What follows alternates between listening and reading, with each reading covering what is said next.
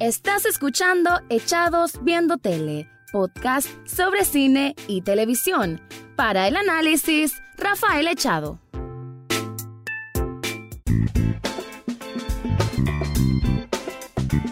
¿Qué onda, Poncho? ¿Cómo te sentís en Echados Viendo Tele? Súper contento. eh, ya había estado antes conversando con vos, justamente de Orange is the New Black. Ah, ¿te sí, esa fue la última. Eh, pero hoy estamos hablando de una serie buenísima que de verdad quiero recomendar a la gente. Se trata de Pose, eh, producida por Fox, esta cadena de televisión. eh, FX. Sí. sí, porque Oh, no, es como un- sí. una extensión de marca, ¿no? Eh, pero sí, súper interesante el argumento, el hecho de dejar descubierto muchísimos problemas sociales eh, que en realidad no serían un problema, ¿no? Pero se trata de la doble vida, eh, la doble moral, un poco esto de, de la prostitución, que sería el trabajo sexual, Sí. Y de qué manera el arte muchas veces es el refugio de muchas personas que se dedican a eh, pues a travestirse, a hacer shows que también está muy remontado a la época incluso de los 80. Sí, de 88, si no me equivoco. Sí, entonces eh, ver cómo habían diferentes casas, pero en las diferentes casas también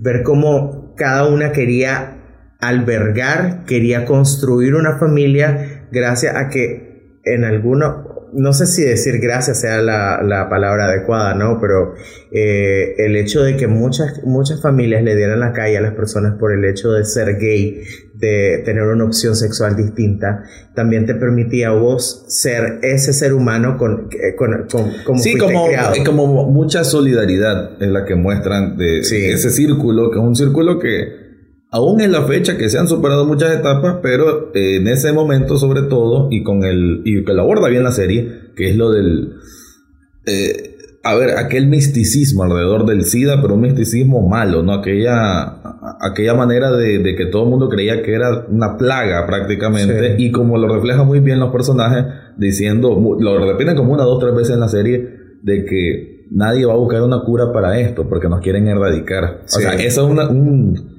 Y para la comunidad, pues LGBTI, creo que eso, o sea, eso resuena mucho. Y creo que ese es uno de los valores que tiene esta serie. Que yo sí tengo mi cierta crítica, te lo he platicado, en cuanto a que siento que a veces es una un drama fácil. O sea, un drama que, o sea, que son estas formulitas. Bien telenovelesco. Y telenovelesco. Y a veces mm, ahí se me hacía un poquito engordoso, pues.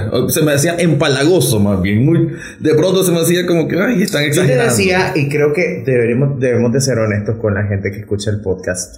Eh, Post es una serie dirigida meramente a la comunidad LGBTI. ¿Será que solamente? Las que siguen. No creo que solamente, pero sí que obviamente. también. Es decir, cuando lees, el- cuando lees un poco el epílogo o la descripción de esta serie, te das cuenta de lo que es y muchas personas dicen, ay no, ¿para qué? ¿Por qué la voy a ver? Sí. No, yo creo que no le encuentro. Es que vi el primer episodio y de verdad no me con- no conecté con ella. Hay muchas personas que piensan Es cierto. esto. Pero eh, creo que cuando ya ves eh, el primero, el segundo, el tercer capítulo, vas conociendo a todos los personajes, vas analizando también la situación. Nosotros porque vemos otra cara de Sí. la serie o las películas, pero yo creo que si la gente empezara a ver muchos los detalles, escuchar los parlamentos, analizar a los personajes, cómo se están comportando, quiénes son ellos y qué mensaje quieren dar al final de todo esto. Para aterrizar a las personas, si, si apenas van a conocer Pause al escuchar este podcast, un poco la trama viene siendo, bueno, eh, es en el submundo de la gente trans, Claro. no trans, de Nueva York, el área pobre de Nueva York, en el año 87-88, y que ellos eh, o ellas, más bien, a ver qué referirse como femenino, ellas eh, tienen este lugar que es como, ¿cómo se le puede llamar ese salón? Eh, es un, es Una como un casa. salón, pero más que una casa, porque las casas tienen su otro, otro Sí. término, pero es un gran salón de exhibición donde hacen eh, Competencias. competencias como de desfile de diferentes tipos de temáticas, de Y categorías. hoy categorías, sí, hoy se van a vestir como princesas, hoy se van a vestir como Belleza sexys, abstracta, belleza abstracta. cuerpo, eh, silueta. Eh, tienes nombres súper creativos. Sí, súper Creo que hay que destacar muchísimo el hecho de, de que la comunidad es súper creativa. Sí. De verdad que son los principales impulsores y promotores de la belleza en el mundo entero. Yo creo que el hecho de poder imitar a las mujeres más allá es como eh, una cuestión de, de, admiración también. Y ellos lo han dicho, han dicho en muchas entrevistas todo esto. Ahora existe Drag, eh, Drag sí, eh, sí, yo me quedé pensando, ¿será que no habrán buscado a, a Paul para algún papel ahí o qué habrá pasado? Porque de hecho, Paul que, que ya que, ha ganado, que ha ganado muchísimos premios de estos programas de variedades en, en los Emmy eh, él ya es una figura, como bien decía, él es una figura ya de Hollywood. Él tiene, y una categoría, porque si algo tienen esta gente, es que tienen un... Por algo la serie se llama pose, ¿no? Es que es la pose, pero creo que tal vez para que la gente no malinterprete, no es que es la pose de ser falso, sino de la pose de de apropiarte mucho de lo que sos y lo que querés proyectar. Eso creo que es muy importante decirlo, porque a veces tal uno escucha la palabra pose y lo asimila o lo asemeja, perdón, algo falso, algo fingido. En este caso, digamos que sí es la exageración de, la belleza o de los rasgos de alguna manera, pero los creo yo Los trans siempre buscan hacer cosas exageradas y yo creo que ese es como el éxito de cada una de estas presentaciones, el hecho de que mucha gente quiere saber cómo se vive este mundo, porque muchos que no están dentro de lo ven como inframundo. Sí. Otra gente también lo ve como algo extraño. De hecho, que eh, ahí le cuenta la historia de, de un caballero que es casado, tiene dos hijos y de repente se interesa por una de estas personajes y luego... Por Ángel. Por Ángel, exacto. Y luego se llega a enterar de que Ángel no es una mujer, aunque parezca una,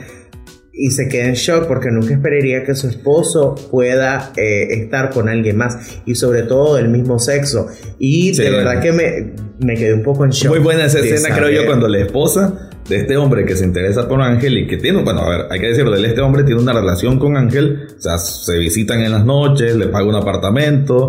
Curioso también, me gustó cómo la serie aborda eh, bueno, ahorita voy mal, no, hice la tarea, no me acuerdo el nombre de los personajes, pero este hombre, el que estamos hablando, el casado, de que te muestran muy bien que él es, trabaja en una empresa, mejor dicho, en la torre de Y que lo que él muestra, lo que es su jefe, es el mujeriego, es el vulgar, es el de aquel despliegue vulgar de dinero. Exacto, sí, es misógino. Y, él, y como que es la cultura de la empresa. Claro, obviamente esto es una crítica clara a la actualidad de Trump. Esto es remontado en los 80, pero es una crítica actual. Y eh, él como que, estamos hablando del personaje que está con Ángel, es como que él trata de pertenecer ahí, y pero tiene una vida oculta, ¿no? Como que él por, por cosas de dinero, por cosas de éxito, él es una persona casada, tiene sus hijos, entonces él por alimentar a su familia, por así decirlo. cumplir con estos estándares por cumplir de la sociedad, ¿no? Exacto. Pero él se enamora, de alguna manera creo que sí, se enamora de Ángel y, y tanto ese caso como un par que se mira en la serie,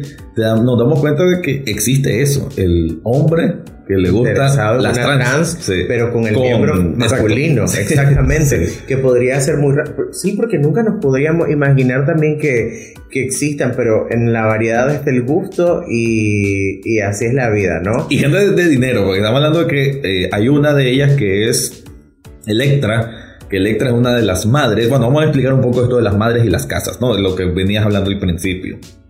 Estos, a ver, si son los años 80, y creo que todavía es, como lo decía yo, porque se ha superado mucho, pero quizás todavía hay, las personas que, bueno, hombres que se hacían trans, eran obviamente desplazadísimos de la sociedad y de la familia. Literal, se mira en la serie y hay un ejemplo de alguien, de un muchacho que, bueno, se declara gay, no trans, sino gay, que de apenas 17 años y le toca vivir en un parque, dormir en el parque. Hasta que una de estas, de estas mujeres, de estas trans, eh, hacer su casa, porque así le llaman casa, y lo que hacen es prácticamente adoptar a personas de la calle para eh, tratar de formarlas y al mismo tiempo competir en esto del salón que estuvimos hablando antes. Pero creo que, y como lo decía antes, es un efecto o tratan de meter esto de la solidaridad, ¿no? De que yo ya pasé por eso, y no tengo las posibilidades ahora tal vez de albergar personas y, y, lo hacen, pues. No sé si lo analizas así, Poncho, pero yo creo también de que de alguna manera estas mujeres trans quizás lo hacen y, esta cuestión de que se le llaman madres y ellas como que imponen de que todas las personas que, están ahí les digan madre, será de alguna manera un reflejo porque no pueden ser madres.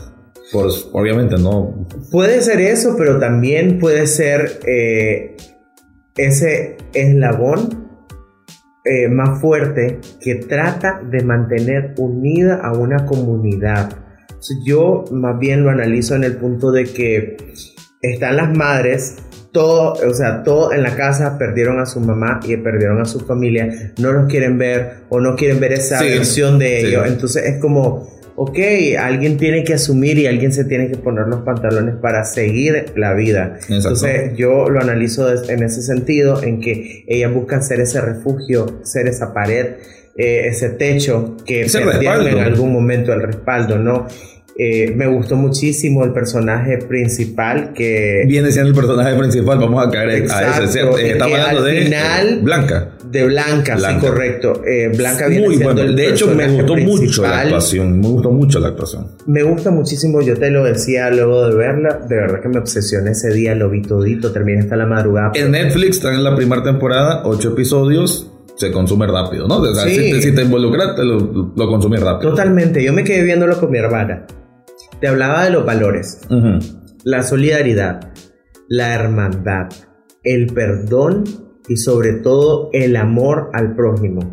Yo de verdad que lo sentí un montón. Yo en algún momento te dije que se me hicieron los ojos agua porque eh, de ver ese tipo de situaciones, incluso cuando estás en un lugar que ni siquiera puede ser tuyo sabiendo de que ahora esta nueva generación en el mero siglo XXI y con la globalización ya las cosas no son iguales todo es diferente se ha avanzado pero me gusta que ahí también se ha quitado un poco no el me gusta que ahí también se diga que que la gente que ha luchado y que está ahí trabajando en función de, es para abrir las puertas a las nuevas generaciones que vienen, a las personas que están trabajando y que tal vez no se involucran mucho en el arte o que estén interesados en romper estereotipos y esquemas como lo que hace Blanca tratando de entrar a un bar únicamente ah, de gays. Ah, eso es cierto, ese tema creo que es muy importante y que tal vez, bueno, en tu, en tu, caso quizás lo has visto más de lleno, claro. de que puchica, en esta uno creería, pues tal vez viéndolo de una manera externa, eh, que la comunidad es completamente unida. Pero no, entre la misma hay diferencias y te lo muy. En la comunidad hay competencia, diferencias y rivalidades. Y yo creo que lo dejan claro, pero también claro. lo dejan claro, pero también dejan claro ese mensaje de sin la unidad y sin la solidaridad no se llega a nada. Exacto. O sea, ¿de, qué sirve estar? o sea, si todos tienen que jalar hacia el mismo lado, al final de cuentas, todos luchan por eh, la inclusión, que es una lucha que lleva muchísimo tiempo y que de alguna manera yo sí siento que ha cambiado hacia bien. Claro. Ah, yo, bueno, vos sabes que estoy involucrado y que pues, trato de estar eh, este, siempre de la mano de la mano con, con, con, no y este con los premios con las ceremonias de premios yo recuerdo que hace unos 5 o 7 años no se miraba que una persona trans pues tuviera en una alfombra roja y ahora incluso es como que la que principal, los fotógrafos, oh, ahí está tal personaje. Entonces, eso, la inclusión, aunque sea a cuentagotas, pero ha venido mejorando. Y creo que esta serie por eso tuvo tanto auge, porque esa es ver un reflejo de lo que fue y de lo que puede ser bajo esos valores que decimos. Pero quiero mucho caer a la trama como tal. Ya que yo tuve, yo sí siento que tuve problemas con la trama, porque a veces, como dije en comienzo, como un drama algo fácil, digamos, lo de Ángel y este hombre a veces se me hacía mm, exageradito, sí, sí. Es como que, como que trataban de darle ese, ese aspecto bien meloso, bien, no sé, y... Bueno, es que hay diferentes tipos de personas también y diferentes demostraciones de amor. Algunos son más secos, otros son mucho más eh, apasionados. Yo creo que este sujeto encontraba en Ángel esa persona libre que él no podía ser en algún momento y tenía las restricciones por el hecho de estar casado, tener ya hijos y cumplir con un rol que la sociedad le vino a eh, pues exigir, pero que los padres también lo sustentan por cuestiones de crianza y por cuestiones de cultura. Sí. Eh, yo sí siento que la trama en realidad es como deja a entrever toda esta doble vida, deja a entrever también lo que pasa a las trabajadoras sexuales, lo que pasa a la gente de la calle, el hecho de dar siendo familia, de darle la calle a un adolescente. O sea, sí, de, hecho, el, primer episodio comienza de esa manera más fuerte, ¿no? De que este muchacho, apenas 17 años, el papá lo descubre que tiene revistas de hombres desnudos y lo quiere fajear, lo quiere agredir. Y la mamá, que pareciera que va a defender la situación, más bien le dice, tiene que, defender, a, que defender a, su esposo, porque en ese tiempo recordar que el machismo estaba mucho más arraigado. Hoy creo que es diferente, incluso hay más padres respaldando todo esto, hay más padres compartiendo orgullosamente que sus hijos son gays y más gente yendo a las marchas. Me gustaría que Nicaragua de verdad se hiciera un carnaval como tal, de, de poder incluir a toda la comunidad no solo gays, no solo lesbianas, no solo trans, no solo queers, no solo eh, personas eh, drag. Me gustaría que estuvieran heterosexuales, que estuvieran personas heteroflexibles. Al final un desfile de alegría y libertad, creo yo así lo definiría, pues tanto que uno mira, digamos, los de Brasil, que son unas cosas espectaculares, yo lo que veo ahí es como una celebración a la vida, incluso, una celebración a una decisión de vida, a o, hacer, libremente quien, quien sos. A una decisión de vida, pero también a un momento de, concientización. Porque lo que te dicen ahí del VIH no es ah, un juego. Sí, cierto. O sea, no, no importa que sea gay, no importa que sea hetero, no importa que sea bisexual, no importa que seas queer. Siempre corres el riesgo de poder contraer la enfermedad si no te cuidas. Entonces yo ahí también entendí mucho el hecho de poderte hacer la prueba. Y este tipo de que no se toca en otras series o en otras películas. El hecho del temor a saber el resultado, a pesar de que sepas de que tu vida sexual no está tan alborotada y no son uh Sí. Pero siempre existe ese temor porque no sabes, eh, o sea, si te hiciste un tatuaje, si de repente eh, utilizaste un cepillo de diente y sangró la encía y tal hay muchas maneras de, de controlarlo, pero hay muchas maneras también de poder convivir con estas, con estas personas. Y de hecho... No aislarlas, porque eso es lo peor que puede No aislarlas. Y Blanca tiene VIH y es una mujer guerrera, nunca la ves sufriendo, pero... Una madre. una madre, pero por el otro lado tenés a un hombre talentoso, que es un presentador, que todas las noches se tiene que presentar animado, que, pero... El alma de El alma del salón. Del salón, exacto. Pero te das cuenta que vive una vida súper triste, sí. solitaria, en la que tiene que estar el hombre su que, pareja sí, el hombre que, ama verlo que ya está avanzado en la enfermedad. Y hablan de eso, de ver cómo mucha gente y muchos amigos han dejado eh, la parte terrenal gracias o por culpa, por, culpa, de, por culpa de, de, la vida sexual descontrolada y sin protección. Que en ese tiempo no había mucho de eso, no habían No había educación, la educación sexual era mucho, muy básica. Hoy en día, incluso las discotecas eh, gays que conozco de Centroamérica llegan a, obsequiar condones. Mm. Hay un bowl con condones, con lubricantes y siempre aprovechando la, parte del merchandising con la marca de la discoteca y la gente los puede tomar de manera gratuita aquí en Nicaragua, ¿no? A pesar de que no hayan discotecas gays con tanto auge en los centros de salud, la atención es personalizada.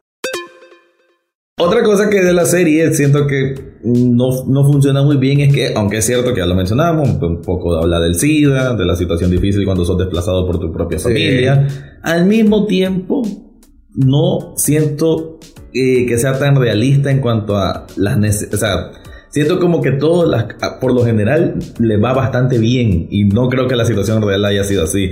Eh, Blanca, que es la personaje principal, que tiene una casa tiene como a cuatro personas a su tutela y con solo estar limando uñas tiene dinero para mantenerla. O sea, ahí se me hace un poquito irreal. O sea, como con solo una persona trabajando. Y también la parte eh, fantasiosa, de, Que, que, presentan eh, en los Estados Unidos. O sea, te das cuenta que la gente ahí en sus trabajos se puede salir a horas laborales. ¿Cómo? Si ganas por horas. Ah, claro. Eso es falso. Yo siempre ya lo tengo súper claro. Ella trabaja en un nail shop. Exacto. Pero eh, yo creo que también esto de la de las propinas ayuda mucho en ese tiempo no sé cuán remunerado haya sido hacer mano y pies. Ella trabaja ahí, pero por el hecho de tener de trabajar en un, en un lugar, yo creo que ya tienen como se, ya les pagan seguro y todo, porque es un establecimiento como Pero aún así, mantener cuatro personas es medio extraño. Acordate que las personas de, que, que vivían en su casa también trabajaban por su parte. Bueno, el trabajaba era el, en la calle, a veces, bueno, y con eso el show que hablamos de, de pero los otros dos, no. El, el chaval, el de 17 años, la beca para ser bailarín. Sí, y el otro era mantenido. Entonces, ahí se me hace un poquito real. Y el otro que hasta vendía droga y todo mate. Al final eran gente arrimada. como decimos aquí, gente arrimada. Y que de la nada ella tenía como Por un lado, y por otro, eh, igual en el caso de Electra, bueno, Electra era mantenida por un hombre millonario. Millonario. este, ¿Dónde sacaban para.? Bueno, no, la serie no te determina cómo pasa el tiempo, el flujo del tiempo. Pero para ir tantas noches a un lugar así, que es como este salón, que es como una discoteca, al final, digámoslo a los nicaragüenses, ¿cómo tenían para salir a bacanalear siempre si solo una persona trabaja en esa casa? Entonces, ahí es como me hacía un poquito de ruido en cuanto que no lo sentía muy realista. Ah, como te dije, hay un documental que no lo terminé, solo miré la pedacito del comienzo, que es un documental del año 1990, disponible en Netflix, se me escapa el nombre, se los debo, eh, que es de la vida de esas personas, de las personas trans en esos salones. Y si ahí sí se nota que alrededor del lugar hay un montón de gente pobre, marginada, consumiendo drogas. O sea, es que la realidad, mientras que la serie te lo pinta todo tan. aunque hay tragedia, o hay, no tragedia, aunque hay parte dramática, pero es un drama maquillado. Y eso es lo que no me gusta mucho. Claro, es más fácil enganchar al público con un drama así, pero al mismo tiempo se vuelve irreal y no deja de ser un poco irreal pues, al final de cuentas. Así que como conclusión, Poncho, ¿recomendas Pose?